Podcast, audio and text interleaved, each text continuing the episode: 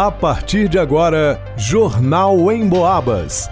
As notícias da região, de Minas e do Brasil, você ouve aqui na Emboabas, em 92,7 e 96,9. Emissoras que integram o sistema Emboabas de comunicação.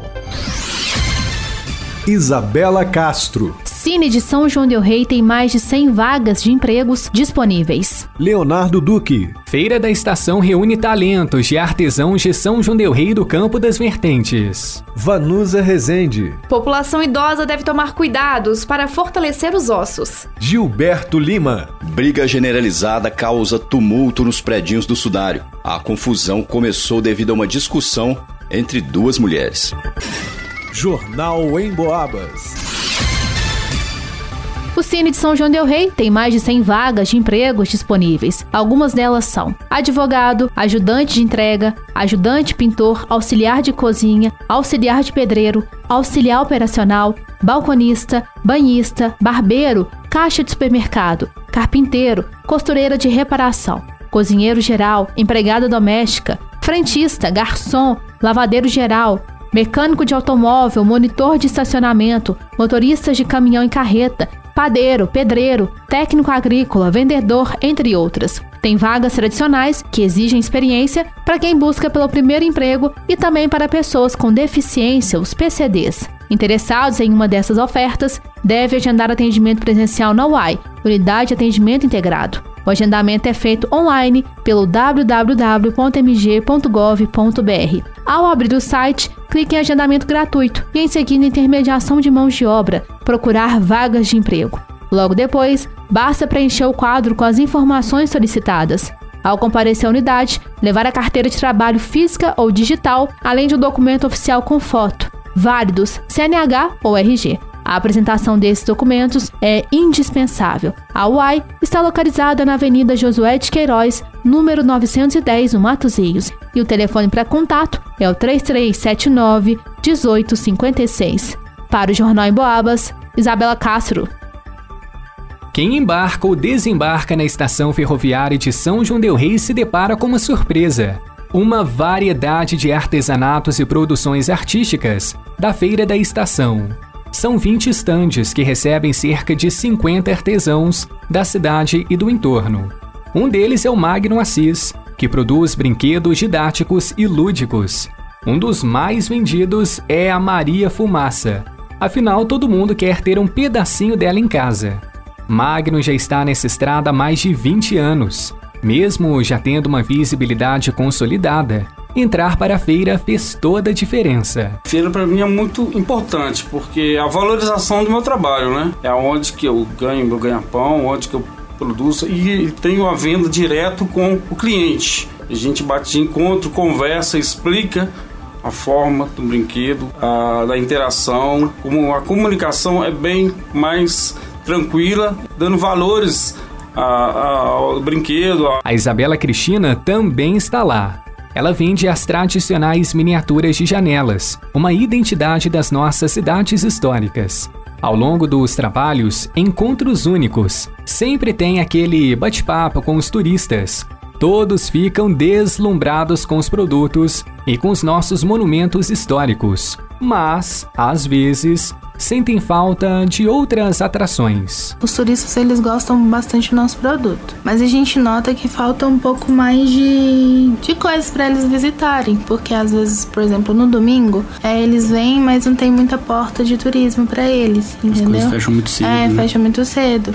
Mas é meio sexta, sábado, o pessoal vem e se canta, né? Eles gostam da, das atrações, das igrejas, é, dos locais que nós temos de turismo. Então, assim. Da culinária da também. da culinária. Então, assim, é tudo. Eles, eles gostam. E quem ajuda os turistas a descobrirem o melhor da nossa cidade histórica é o Gabriel Peixoto. Ele trabalha como orientador por lá. Eu trabalho na, na feira mais com informação turística e ajuda os artesãos também. E lá a gente recebe gente do Brasil todo, né? Até do mundo. Meu trabalho é mais focado na informação sobre a cidade, os pontos turísticos, sobre o que, que, que tem de interessante para se visitar na cidade. Essa é mais minha função que eu tenho na feira. Nessas idas e vindas, uma riqueza de sotaques e idiomas Gabriel disse que a estação recebe turistas de todos os cantos do Brasil e do mundo. Claro, os são joanenses também são clientes, em menor quantidade, mas estão lá. Inclusive, se você ainda não conhece, a feira da estação funciona de sexta-feira a domingo, a partir das 8 horas da manhã. O horário de fechamento varia. Geralmente, os trabalhos encerram entre 3 e meia da tarde e 5 horas. Para o Jornal em Boabas, Leonardo Duque.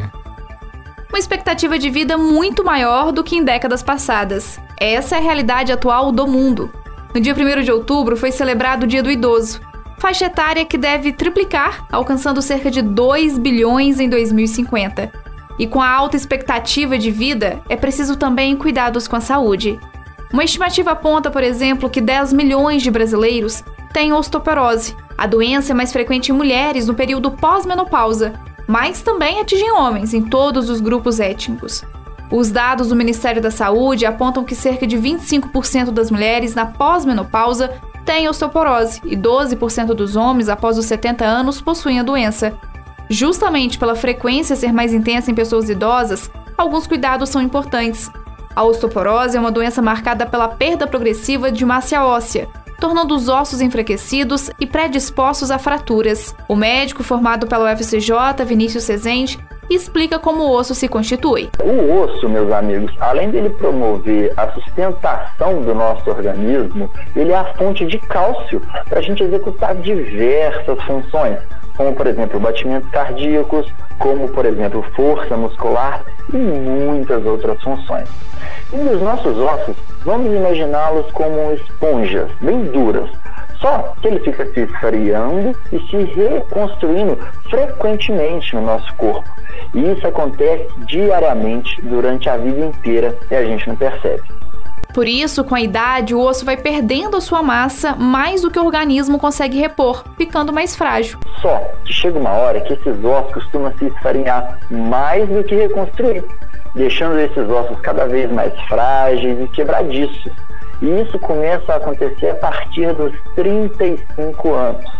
Por isso, a osteoporose ela é chamada de uma doença metabólica, que é o metabolismo do osso, também chamado de osso poroso. Por isso a gente dá o nome de osteoporose. E como a gente disse, muitas pessoas podem não apresentar nenhum sintomas até que chega uma hora e tem uma fratura. E geralmente os locais mais atingidos são coluna, bacia, punho e braço.